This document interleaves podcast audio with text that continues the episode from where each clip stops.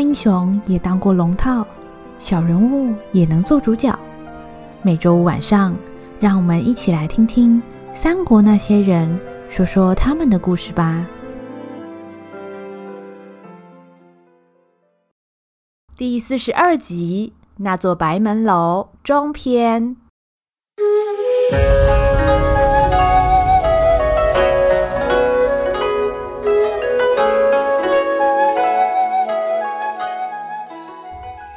张辽冒着生命危险，从关羽和张飞手下救出了吕林，还未回到下邳城，却只见整座城池已经遭到大水淹没。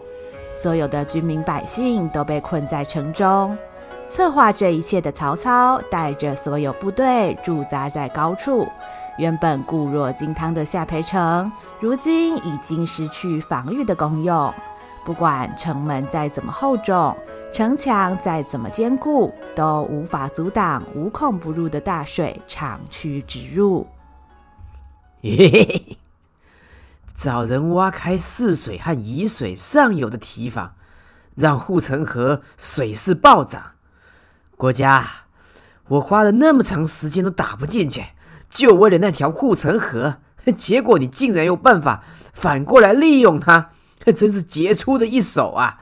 诶，是说你是怎么想到要这样干的呀？哎，前阵子咱们攻城并不顺利。在下觉得应该另辟蹊径，但是一直没什么灵感，所以就到附近去转悠，观察观察该从哪边着手。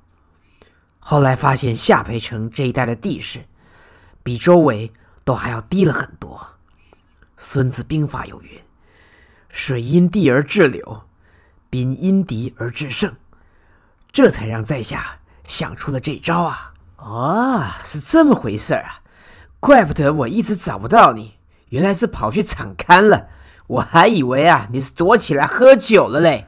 主公啊，好歹在下是个军师祭酒，除了喝酒以外，哎，也不能忘了当军师啊。哎，说的对，你来来回回啊，也不知道喝掉我多少酒了。死酒鬼，你要知道啊。这个年月，稻米是很珍贵的，本来呢给人吃都不太够，结果啊，通通给你拿去喝。不过你出这招灌蟋蟀啊，至少胜过二十万雄兵啊！咱们的弟兄就不用自己流血去攻城，嘿，算起来啊，都打平了。所谓十则围之，五则攻之。想要征服下邳城，除了直接攻城以外，原本只能将下邳城团团包围，切断城内外的联络要道。等到城内存粮用尽，敌军自然必须开城投降。但是无论是攻城或是围城，都需要耗费极大的兵力和军粮。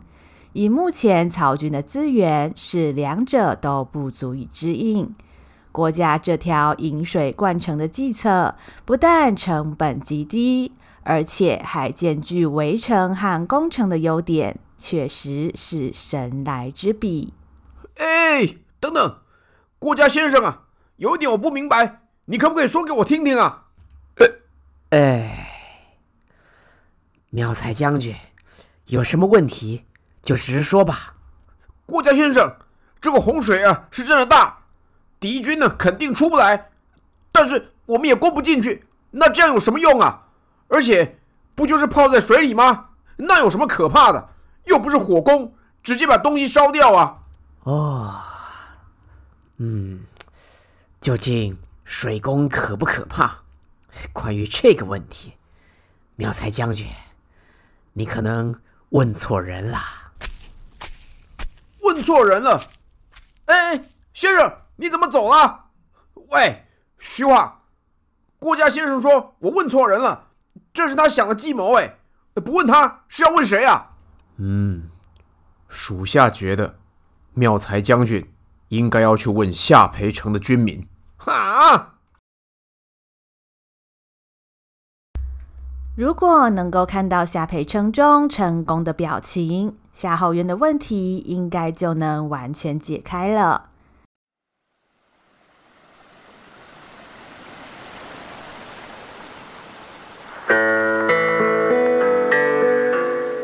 在夏培城里，因为大水灌城的关系，城里正是一片汪洋。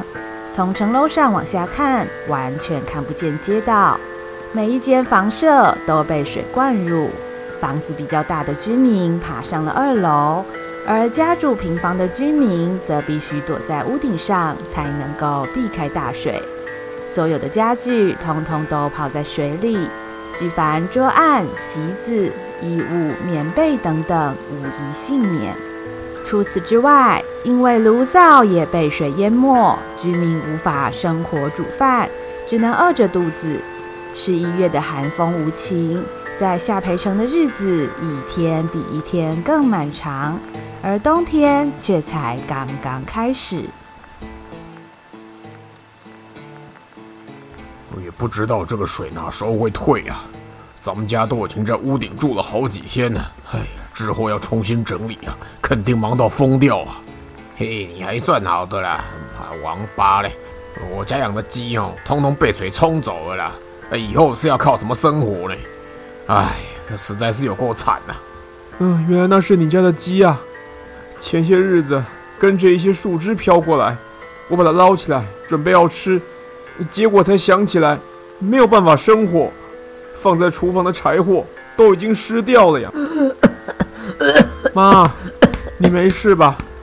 哎，天气本来就冷，现在还得一直待在外面，风寒也变严重了呀！我好冷，好饿哦！哎，小德，乖啊，东西已经吃完了。等一下，爹爹再去附近找找，还有没有什么东西可以吃啊？哦，来来来，帮我把这个蓑衣递过去，让大娘穿着，先挡挡雨。我家还有一些番薯没吃掉，哎呀，给孩子吃一点吧。呃，谢谢，谢谢你啊。哎，不知道是上辈子造了什么孽。怎么会沦落到这种地步呢？哼，还不是要怪吕布，本来跟人家势均力敌的，后来一手好牌打成这样，自己鸟就算了，还跑到夏培来连累我们，就是说没，而且不知道啊哪一根筋不对了，要么你就归顺朝廷，听曹大人的话，啊，要么你跟人家淮南袁大人打好关系，啊，谁知道你两边都得罪啊，这种闯祸的本事哦，真的是天下无双了。哎，我告诉你，我听我在军营的表弟说的，本来淮南袁大人是要派兵来的，人家可是宽宏大量，不计较吕布之前悔婚，只要吕布把女儿送过去，救兵就派来。唉，结果啊，那个吕布说舍不得，就是不愿意送去，一拖再拖啊。袁术那么有钱，女儿嫁过去不但吃香喝辣，还可以救我们这些百姓。这么简单的事情，为什么可以弄成这样？唉，我们这些百姓根本都是无辜的。如果可以选的话，我现在马上去投降曹操或袁术。吕布啊，真的是太糟糕了啦！饥寒交迫，让受灾百姓们苦不堪言。无论是哀求上天，还是咒骂吕布，都没有办法改善眼前的困境。除了没有足够的粮食以外，最要命的是没有足够的饮用水。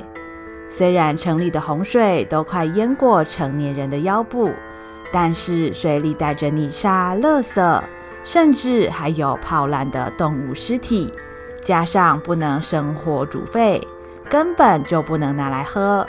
许多老弱妇孺承受不了这样严峻的环境。有人活活饿死，也有人染病身亡。百姓的恐惧一天比一天更加强烈，累积的怨气一天比一天更加沸腾。这样绝望的气氛充满了整座夏培城，就像是在宣纸上打翻的墨汁一样，晕染的速度又快又急。而所有人都知道，最后的结果只会剩下一片黑暗。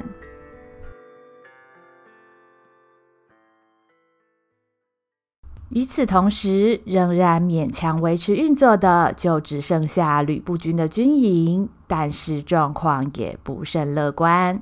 在粮仓所囤积的粮草，因为受到水灾的侵袭，有将近三分之一的部分都浸在水里。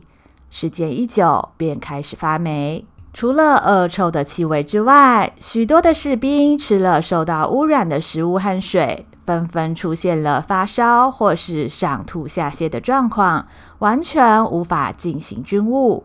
而军械库里的兵器和盔甲，在潮湿的环境下，也开始生锈变质。锈蚀状况太过严重的军械，坚固程度会大大下降，随便一个碰撞就会碎裂。这意味着军队的战斗能力也遭到影响，今非昔比了。但是在如此的困境之下，依然有人没有放弃希望。一队继续把粮仓的水清出去。二队的，你们找机会把还没完全泡坏的东西整理一下，有一些说不定还能吃的。三队，昨天叫你们做的架子弄好了吗？没受损的粮食要把它架高，这样要是水又进来，才不会又泡坏。哎，对了，军械库那边也要做啊。哎，我还以为公台先生只是个读书人，啊，结果你体力这么好，忙进忙出的，你不会累吗？哎，公台先生啊，哎，你还真有精神呢，都跟我们一起忙两天了。你是军师，不是应该待在将军府里就好了吗？哎，现在整座城都面临这样的灾情，哪还有分什么读书人不读书人的？我是这里的一份子，就应该为这座城出一点力呀。而且各营的弟兄处理灾情，也需要有人策划和指挥。我既然身为军师，怎么能够置身事外呢？成功指挥各营的士兵进行救灾的工作，不但在第一线亲力亲为，而且夙夜匪懈，已经两天都没有合眼了。在军中人心惶惶的时刻，成功就像是一盏明灯，帮众人照亮了眼前的方向。由于成功和士兵们站在一起，许多士兵都受到成功的感召，更加努力投入救灾的工作。但却不是所有的人都有一样的想法。哼，既然公台先生你是军师，你就赶快回去做你的工作，不要在这里浪费时间。要是你的计划又出了差错的话，我看呐、啊，我们都不用活了。这，我，喂，老刘啊，你讲那个是什么话？太过分了吧？什么话？实话了。救灾有什么好指挥的？上面的钱和食物都拿出来发一发，事情不就解决了吗？有些事我也是不爱说了。本来我们有徐州、小沛那么多个据点，结果搞到现在剩一个下沛在泡水。还军师呢，整天在那边发号施令。有办法的话，你自己拿刀去拼啊！我看呐、啊，还不如我们现在就开城投降算了，省了大家在这边受苦。哎，你胡说什么？什么开城投降啊？你知道你这种言论啊，是祸乱军心，要军法处置的。怎么不能讲吗？现在什么事都不让说，是不是啊？不是啊，你这样讲的太过分了嘛？哎，我说我有话好好说，你们不要再吵了嘛。哼，还不知道先说的。我告诉你啊，我跟你讲，我现在要不是看在跟你同龄哦，我马上把你抓起来啊！住手！从来到夏培开始，大家都累坏了，说话难免有情绪。我知道形势非常不乐观，但是互相指责是不能解决问题的。现在不止军营。百姓也需要我们的帮忙，整座城，一条命，大家都在同一条船上，只有互相扶持，才能够渡过难关呐、啊。成功想方设法安抚浮动的军心，表面上装得镇定，但是同时他也非常害怕。城内有大水，城外有曹军，加上天气越来越冷。成功心里明白，这样下去，夏培城全面崩溃只是时间的问题。我看，还不如我们现在就开城投降算了，省得大家在这边受苦。士兵脱口而出的一句话，不停回荡在成功的脑海中。成功也不停在心中问自己：都已经到了这步田地，为什么还不投降？如果现在投降，是否就可以减轻牺牲？再打下去还有什么意义？但是如果就此放弃，那为什么不早一点投降，非要等到曹操打进来不可呢？唉，为什么会变成现在这个样子呢？打到这个时候，真的是一点胜算也没有了。当初撤到下邳的时候，明明都已经详细计算过了，若是坚守不战，少说也能支持一个月左右。在这个期间，若是能再得到外援，我军就有东山再起的机会。但是。事情却还是发展到不可收拾的局面。这么多的百姓和士兵都死了，我们还要继续坚持下去吗？也许一开始我就估计错误了，我们根本不是曹操的对手。莫非早在曹操来到下邳的时候，我们就该开城投降吗？不，不对。曹操今天使出水攻这个战术，就代表他并不在意下邳城人民的死活，说不定就跟当初他在徐州大屠杀的时候一样，会拿下邳当做他立威的对象。若是这样，投降也不会有好下场的。唉，曹操啊，曹操，为什么一遇上你，事情总是会变得这么难办呢？投降是否正确？曹操会如何对待投降的军民？过去陈宫一直都认为曹操再怎么坏，都不至于越过那条红线。但是在徐州大屠杀事件之后，陈宫自觉再也无法客观预测曹操的行动，因为不管再怎么预测，曹操的做法总是会出乎他的意料，以至于后来。陈宫都只能往最坏的方向去猜测。陈宫也知道，或许这样会扼杀很多的机会，但是面对曹操，他也只剩下这个对策了。问题接踵而来，陈宫苦思极想，搜索库藏，试图以仅有的对策做最后的抵抗。而在将军府里，另一个也应该一起解决问题的人，却如同槁木死灰一样，呆坐在椅子上。吕布眼神涣散，双手无力，他侧着头趴在桌案上，满桌都是喝到见底的酒瓶，杂乱无章，就像他的心情一样。水这么大，要几天才会退？再拖下去。下邳就完了，夫人，貂蝉，玲玲要怎么办？在沙场上所向无敌的吕布，倚仗的就是他的方天画戟和赤兔马。只要有这两样宝物在手，加上他精湛的武艺，没有他解决不了的问题。然而这次的问题却和过去完全不同。不管方天画戟如何锋利，也斩不断滔滔洪水；赤兔马速度再快，也无法带全城军民逃出升天。放眼城中，士气低落，军心浮动。以前吕布只要斩下敌将的首级，全军就能士气大振。然而这一次，任他如何神勇，也没有战场供他施展身手。吕布不知道现在的自己到底还能做什么。天下无双的战神，生平第一次感觉到自己的无力和渺小。不知道如何排解挫折的吕布，只能借由酒精麻痹自己，一杯接着一杯，希望在喝醉的时候可以从这个无解的难题中逃脱。他喝得酩酊大醉。一时之间，只觉得天旋地转，眼前的景象渐渐变得模糊。朦胧之间，隐约忽然听见了军队喊杀的声音。呃，什么天下无双，现在不灵了吧？我才不信你有多厉害，准备受死吧！哼，想对付我，你们还不够资格。杀！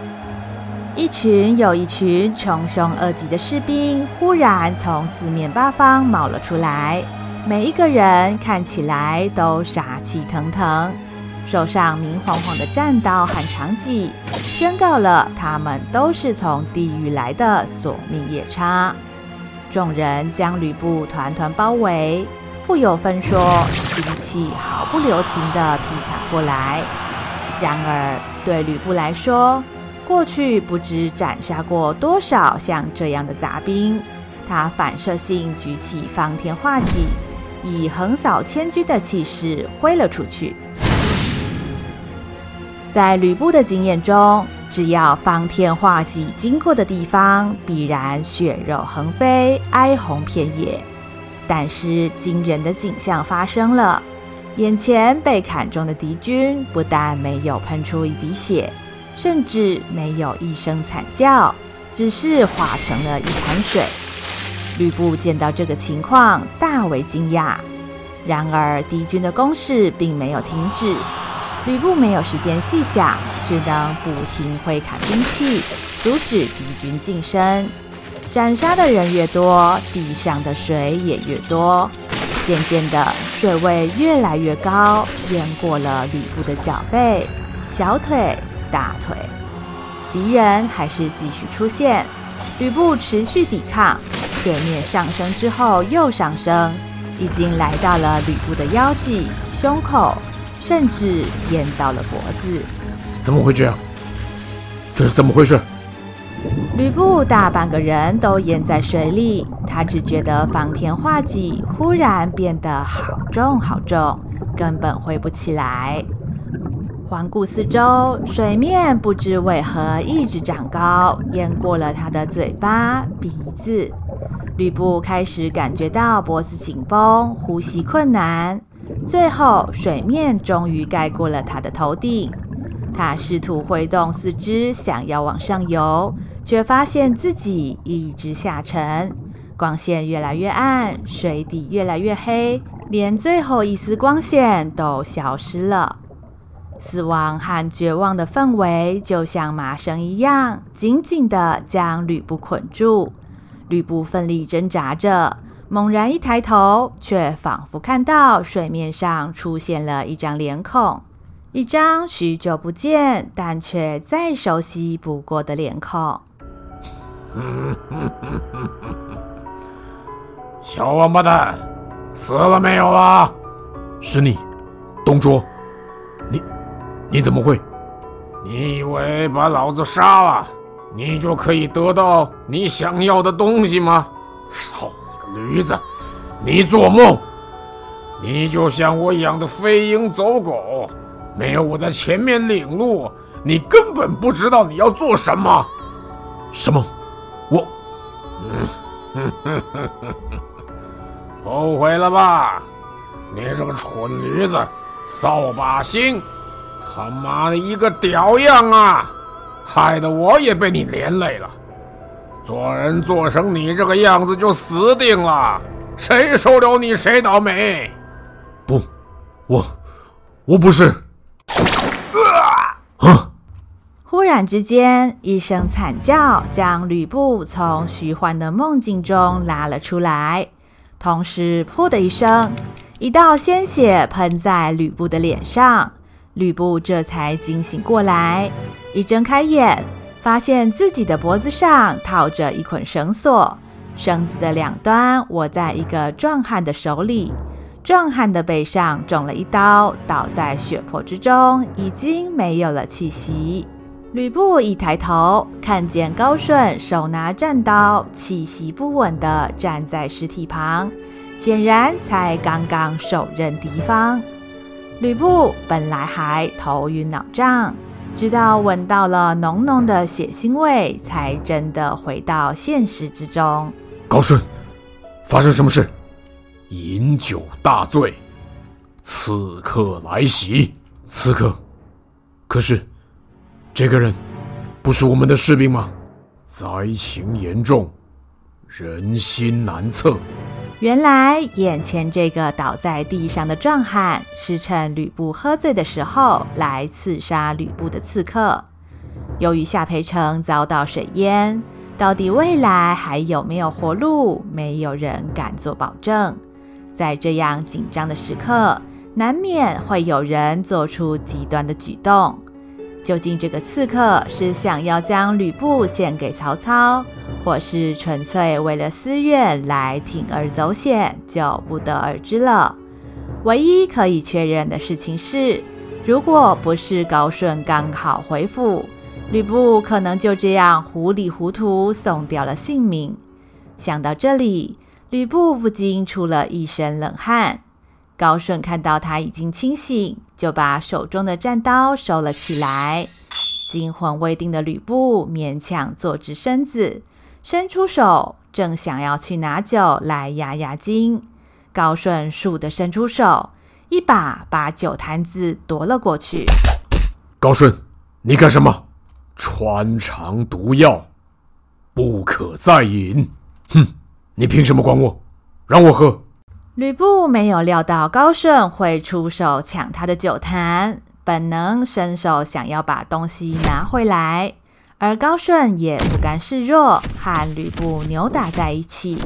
轰的一声，两人撞到桌案，一起跌倒，酒坛子也跟着砸破。哐当一声，两人这才停下了动作。身为统帅千军、一呼百诺的沙场老将。却像地痞流氓一样打成一团，两人不免觉得有点脸上无光。就在他们慢慢从地上爬起来的时候，吕布忽然发现高顺从不离身的面具在扭打中被撞掉在地上。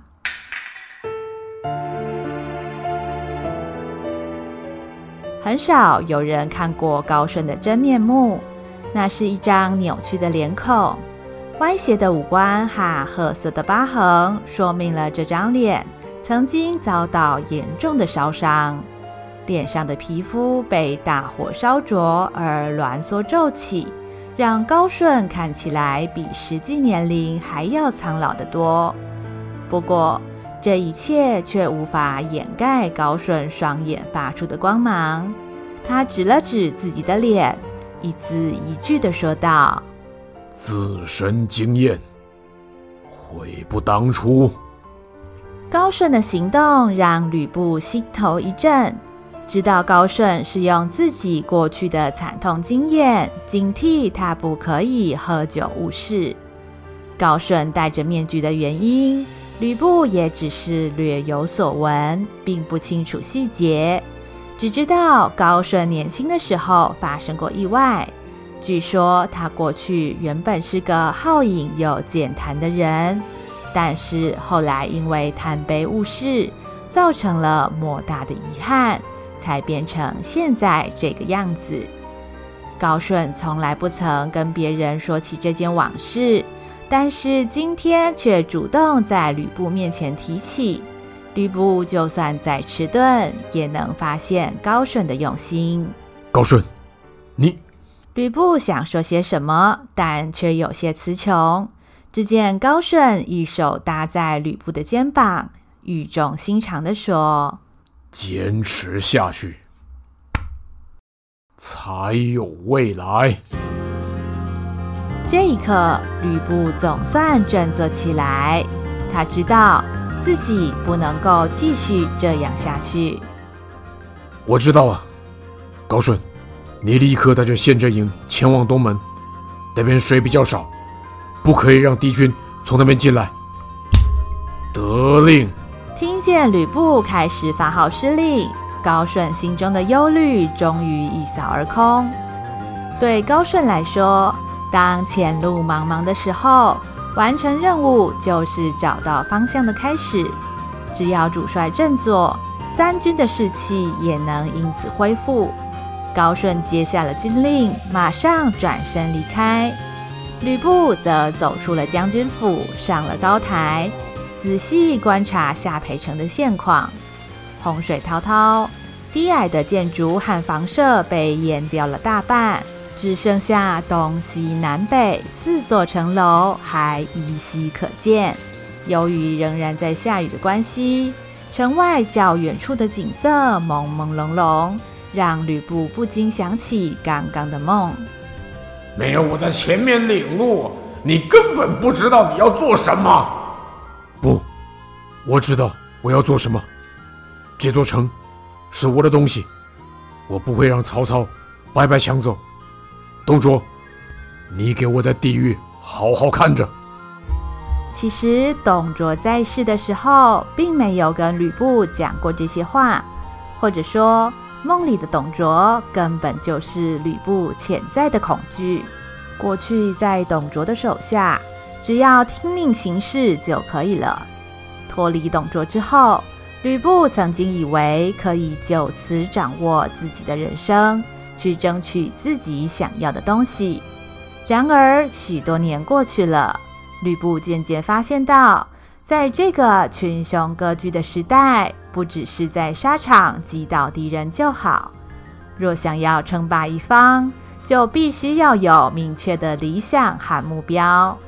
习惯于跟随上级指示的吕布，对于未来的愿景其实十分模糊，甚至无法明确描述自己想要的生活到底是什么样子。然而，眼前面临到前所未有的危机，已经威胁到吕布的生存，反而让吕布的目标变得更为清晰。捍卫自己所拥有的东西，就是他最重要的使命。就像是草原上的狼群，若是栖息空间被入侵，他们会做的事情就是死命捍卫自己的领地。虽然吕布总算开始从低潮中振作，但是现实的磨难却总是比想象中来得更快一些。喂喂喂，你们干什么？现在是警戒时期，不可以随便乱跑，而且外面还有曹军包围，你们想死吗？哎，反正留下来也是死路一条了。我们现在就要离开这里。呃，官爷，求求你，让我们出去吧！我娘亲年纪大了，没办法受这样的折磨啊！呃，我警告你哦，你要是不让我出去，我就跟你拼了！夏培城的东门因为地势比较高，是城中水患比较轻微的地方，但是此时挤在东门的民众却比洪水还要汹涌。这些民众多半背着简单的行囊。而且其中为数不少都携家带眷，他们的目标一致，就是要逃离夏培城。负责看守城门的士兵试图阻止这些民众，但是群情激愤，现场十分混乱。就在此时，张辽带着护卫队的士兵也来到了现场。喂喂喂，你们做什么？通通回去，不然我治你们通敌之罪！哎呦，张辽将军啊，我拜托你行行好啊！你也看到了，死了这么多人，再打下去到底有什么意义啊？我们老百姓啊，只求能够好好活着。你跟吕将军如果想跟曹操打，那你们去打就好了啊！拜托啊，不要把我们都拖下水嘛！呃，对啊，张辽将军，我建议你啊，也不要再跟吕布疯下去了。那该认输的时候就是要认输，该投降的时候就是要投降。硬干是不会有好下场的了。胡说！你们没有听过曹操是个杀人不眨眼的魔头吗？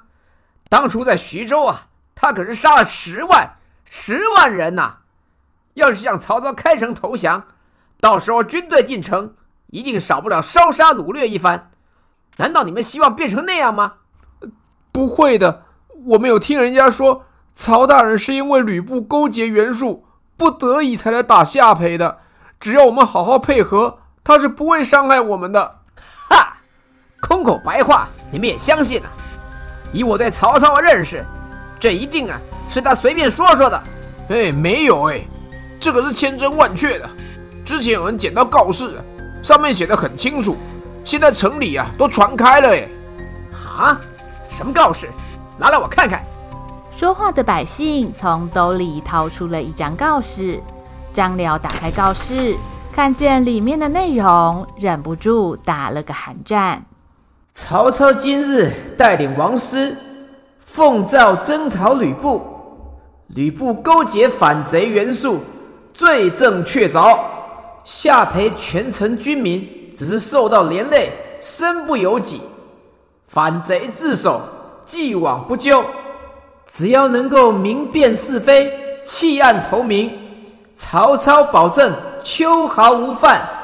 如果不知好歹，妄自反抗，将视为与反贼同罪。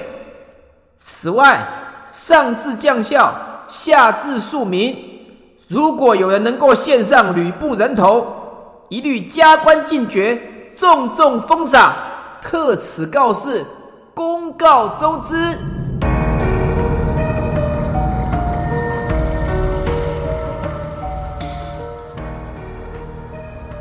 成功、吕布以及高顺都为了生存奋力一搏。究竟几乎山穷水尽的吕布军，是否能够克服困境，杀出一个未来呢？下邳城暗潮汹涌，人人自危。张辽发现了曹操所写的告示，这张告示将会对下邳城的民心带来怎么样的影响呢？下一集，那座白门楼后篇。